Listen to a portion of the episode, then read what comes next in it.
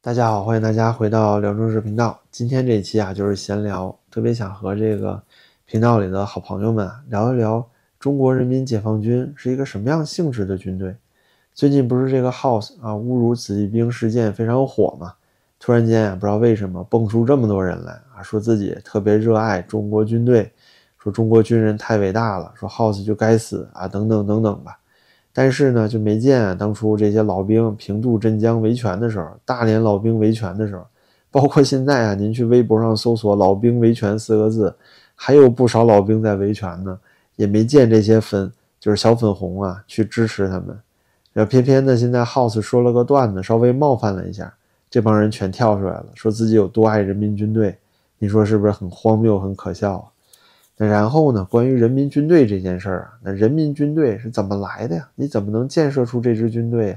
那说到底不还是人民的钱吗？是纳税人的钱，对吧？你整个所有的军人的这个福利也好，待遇也好，工资也好，身上的装备也好，那是凭空造出来的吗？是每一个纳税人十四亿人一起在养着这个军队呀，对不对？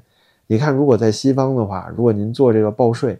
您报完税之后会有一个报税单，或者是税务局给你寄的收据，上面是不是会清清楚楚的写着你今年交的税多少钱支援到国防了，对吧？多少钱买了装备，多少钱给这个军人发了工资，你是清清楚楚的呀。在中国你会知道吗？啊，你不会。中国甚至连军费都不透明，因为除了公开的军费之外呢，有大量应该算在军费里的钱，他根本就不表露出来。不过呀，这就说的比较远了。咱再回到这支啊，中国人民解放军，当初是因为什么建立的？它是因为要保家卫国吗？不是吧？实际上是要为了争夺政权吧？您看啊，最简单的道理，就是在抗日的时候，这是说在四九年以前，中国军队要做的最主要的一件事，就是保家卫国，对吧？你要抵抗这个日本侵略者。那当时赴缅这个作战是谁干的？是国军干的。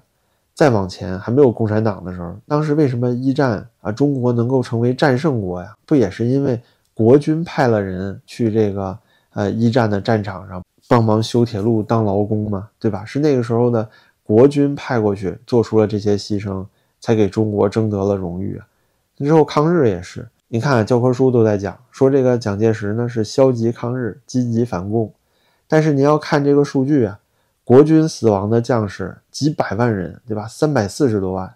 但是共军呢？您看共产党党史上自己写的这数啊，就自己给自己脸上贴金着写，往死里写这数，也就死了六十万人。当然了，这六十万同胞啊，也是不幸遇难了，在这个抗日战争中。但是你是真的打日本人死的吗？比如说啊，当时是国军在南方，对吧？去抵抗日本的主力军队。国军呢，跟日本一共打了二十二次会战，大小战役啊数千次。但是这个共产党呢，到现在啊，你拍个这个电视剧也好，电影也好，自己想吹牛逼，你无非就能拿出两件事儿：平型关大捷，还有一个百团大战。在这两件事啊，无论是歼敌数量还是参战人数，你算下来啊，都没有办法跟任何一次国军跟日本军队的正面会战相提并论。咱们不是说啊，在这儿拿人数高低比这个。啊，谁牺牲多少？但是的确如此，这数据意味着你两边军队主要都干嘛呢？是不是？就当时日本人呢，是这个啊，张学良把这个中国东三省拱手让给日本了。但日本呢，是从东三省啊为基础，然后一路呢向南打过来，打到上海，接着呀再往西推进，是国军一直抵挡在正面战场。但是当时共产党去哪儿了？大家记不记得？长征啊，跑到陕西去了，对吧？你跑到敌后去了。是哪儿没日本人啊？哪儿没有日本人？哪儿没侵略者，他就往哪儿跑。那您说这是去抵抗日本人，还是自己养精蓄锐，借机会发展自己的势力，对吧？整场抗日战争打完之后，国军呢是损伤大半，对不对？但是共产党呢，从几万人啊，这红军一下变成一百万啊，立刻也能跟国民党军队正面抗礼了。所以说，这个所谓抗日八年时间，抗战八年，大哥您干嘛呢？如果说真的当时啊，说这个共军全力的抗日的话，那也就不会像现在打的这么艰苦，打八年了吧？至少得有一点作用吧？那好吧，那这个抗日结束了，两边呢开始打内战，这回啊可内行了，就是所谓保家卫国的这个中国人民解放军啊，干的最狠的事情就是对付国军，打内战啊特别内行。把这个国军啊，终于是赶到台湾上。这里呢也说啊，国军当时国民党政府也是一定程度不得民心，老百姓啊相信共产党，相信呢你能给人民带来好生活，对吧？相信共产主义了。但是后来发生了什么呢？大家也知道，什么文革呀、大跃进。但是说，就算是在这个国共内战三年期间啊，也发生了很多惨绝人寰的事情。比如说，当时这个人民解放军去围困长春城，围困了几十天，导致城内都已经发生人吃人的惨剧了。如果您已经翻墙的话，就在谷歌上搜索这个“围城长春”，你可以看一看，当时有很多史料，非常凄惨。但这就是保家卫国的人民解放军干出来的事情。那好吧，现在呢，咱们讲完这个国共内战了，这个人民解放军接下来怎么保家卫国呢？下一场战争啊，就是打到朝鲜去了，对吧？抗美援朝，抗美援朝呢是说要跨过鸭绿江，讲的是保家卫国，唇亡齿寒。可是真实情况是这样吗？一开始两边呢是从中间的三八线，北边北朝鲜苏联这个扶持的金日成，南边呢是南朝鲜。但是啊，这个金日成秘密通过这个斯大林呢要求得到军援，他想要推了这个南朝鲜，占领整个朝鲜半岛，对吧？所以当时啊才有了这个中国的所谓朝鲜族的这些志愿军战士，但其实也不是志愿军，是中国的朝鲜族。直接也去派到这个朝鲜，加入了朝鲜的军队，然后两边混编在一起，这才有了足够的战斗力，把这个呃当时韩国的军队呢一路打到了仁川，基本上就已经把这个朝鲜半岛全都占领了。那之后呢，也是因为这种啊，就是你首先率先跨过了三八线，这是北朝鲜先发动的战争，这是毋庸置疑的。这个历史啊，你怎么抹？因为史料太多了，视频各方记载太多了，所以你抹不掉这个。战争开始的原因呢？那好吧，北朝鲜首先发动战争，打到南朝鲜边上了，就已经把南朝鲜几乎全都占领了。所以这个时候啊，美国才开始要求联合国发兵。于是呢，联合国啊几十个国家的军队一起呢就登陆了这个韩国当时的这个仁川登陆，然后一路开始往北推，最开始啊推到三八线，甚至又推过去一点，但是最后呢，两边渐渐的达到了一种啊战力上的平衡。就停留在三八线了，也是因为啊死人太多了，不管是美国这边啊还是中国这边啊，都有点打不下去了。但是说啊，在这个朝鲜战场，那咱们中国人民解放军当时的志愿军战士真的是苦，真的是死人，确实不容易。他们心里啊也是一个忠诚的信念，就是要保家卫国。他们就觉得朝鲜要完蛋了，唇亡齿寒，美国人就要打到中国了。可事实上真的是这样吗？就是说美国真的会打到中国来吗？不可能啊！就别说他有没有这个想法，至少说在实力上，中国这么大的领土，对于他来说也没有任何道理啊。当时美国想要帮助的也是让韩国拿到整个朝鲜半岛，最多最多战略目标也就是这样了。那然后呢？现在这么多年过去了，我们那么多阵亡的志愿军战士得了一个什么结果呀？扶持了一个金三胖政权，对吧？扶持了这么一个独裁政府，把这个老百姓都饿死，对吧？发生饥荒的这么一个地方，人间地狱。这就是咱们志愿军战士啊，抛头颅洒热血，奉献青春和生命，所最后换来的这么一个后世的结果。而且呢，你对中国真的是有起到这个保护的作用吗？就说缓冲的作用吗？没有啊！就现在这个三胖呢，还携核弹自重，天天给中国找麻烦，然后呢，每天试射这个小窜天猴，放什么自爆小潜艇，就主动给了这个韩国、美国机会。现在呀，把这个俄亥俄级的核潜艇都部署到韩国海域了。直接对着这个黄海和东海，就对着这个中国的北京和上海这两个城市。那您说这个朝鲜，这难道不是帮倒忙的一个纯粹猪队友吗？那志愿军就这么白白牺牲了，这是保家卫国吗？那咱们接着再讲啊，当时保家卫国的这些志愿军战士，这也是记入史料的。其中有不少人啊被这个美军俘虏了。那当时美军俘虏之后呢，就给了他们两个选项，一个选项呢是去台湾，一个选项啊是自己回大陆。当时啊，绝大部分说有一万三千多人选择了回大陆，只有六千多人呢选择去台湾。那去大陆这些人最后什么下场呢？如果您看史料记载啊，就这些一万三千回大陆的这些志愿军战士，这也是一腔热血保家卫国吧？可最后回国之后啊，这个三反五反，文革期间全都打成右派了，汉奸卖国贼，都是非常凄惨的下场。这就是咱们中国人民解放军最后遭到的待遇。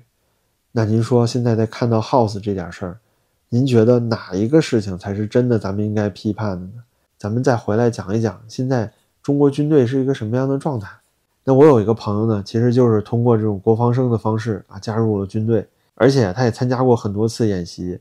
比如说啊，他给我讲过，有一次在这个内蒙古的时候，他们就非常艰苦，就艰苦到什么程度呢？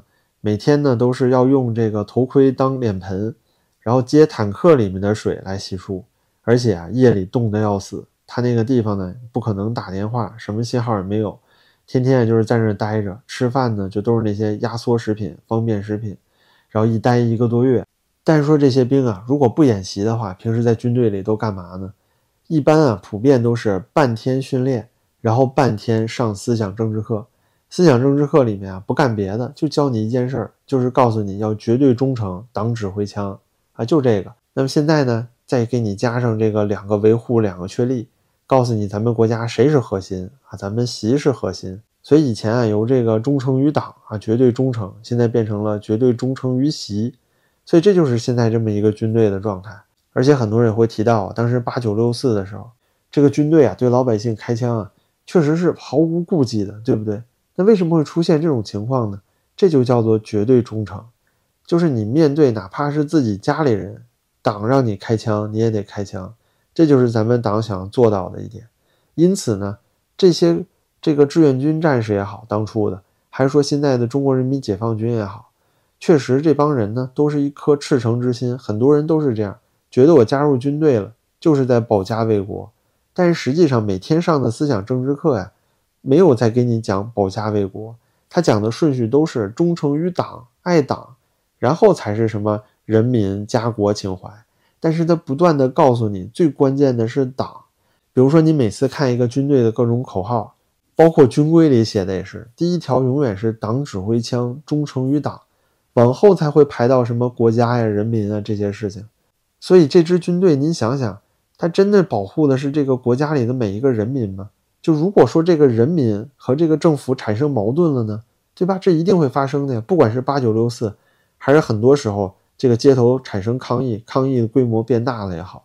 如果说人民真的开始不满这个政府了吗？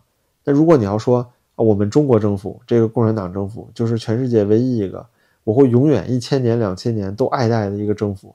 大哥，你自己动脑想想，历史上有这样的政府吗？对吧？是不可能的事情啊！就几十年、几百年一直忠诚的政府，那可能现在唯一做到的，也就是不到一百年的这个金家三胖政权了，是不是？那金家三胖政权能够一直延续下去吗？而且那种体制是你想要过的体制吗？咱们再说回到这个抗震救灾啊。就是说，每一次在发生这个洪水、地震的时候，的确啊，经电视里也经常会演这个人民子弟兵呢，非常辛苦啊，经常是睡在泥里，然后吃各种冷饭，然后冲在第一线，非常令人感动，对吧？但这里啊，其实还有一件事情，您可以想想，那如果说这些人民子弟兵他不去呢，对不对？有人想过这些事情吗？就是他去了，我们要感激这个人民军队，人民军队呢救了很多人。而且这些人不容易保家卫国、戍守边关，绝对是要尊敬他们的，这没问题。那如果说你感谢他们做了这些事情，同时呢要无休止、无尽的去感谢，就像这个 House 说一点冒犯的话都不可以。那我就想，你可以反过来说呀，你是不是可以说，哎，你们既然不尊敬我，那我不干了呀？比如说戍守边关，我不戍守了；比如说抗震救灾的时候，地震来了，我就不管你了，我不救人了。你觉得可以这样吗？就是说，你去救灾呀，人民感谢你。但是如果说真的发生了地震，发生了水灾，你别说你不来了，哪怕你来晚了，你觉得老百姓不骂你吗？老百姓会怎么想？比如说之前这个郑州大水的时候，大水过了很长时间啊，军队才来，那段时间已经有很多人啊都淹死了、遇害了。那在那段时间里面，你说老百姓会怎么想？他会觉得军人这个时候不及时来是应当应分的吗？你会指责说国家为什么不派军队来救我们，对不对？但这个时候，你想的就是国家就应该来派军队来救你们，这就是应该的。为什么？这是国家一种责任啊，这叫一种社会契约呀，就是人民让渡一部分权利，而且交了一部分税，把这些钱汇聚到国家那里，所以国家呢就会拿出一部分钱来组织这个军队。那军队在必要的时刻就会帮助这些需要帮助的人民，这难道不就是这个系统运作的方式吗？如果你说啊，就是你不尊重这个军队。军队呢就觉得根本就没有必要啊去管你，对吧？你们这些都是白眼狼，天天说我们的段子。那好，我军队就不管你了。以后北京要是地震了，房倒屋塌，死很多人，军队一个都不来，你觉得老百姓不造反吗？是啊，中国老百姓可能不造反，中国还是跪着的居多。但你觉得这样是对的吗？就是人民军队就不来了，就把？老百姓纳了税，然后呢养了这支军队，真的出事儿了，老百姓出事儿了，军队不来了，那你说你会怎么想呢？就好像今天我看到了一个特别恐怖的新闻，来自于新华社，他发了这样一条微博，说呢，人民军队保家卫国是每一个老百姓必须要敬畏的，听党指挥，能打胜仗，作风优良，每个字都不容侵犯。这个事情啊非常可怕，就是说。人民军队是来自于人民，人民军队用的所有钱花费也是来自于十四亿人民，但是呢，他要求所有的人民对军队保持敬畏，这事情难道不是很荒唐吗？那么这样的一支啊需要人人去敬畏的军队，它难道还是人民军队吗？不就变成党卫军了吗？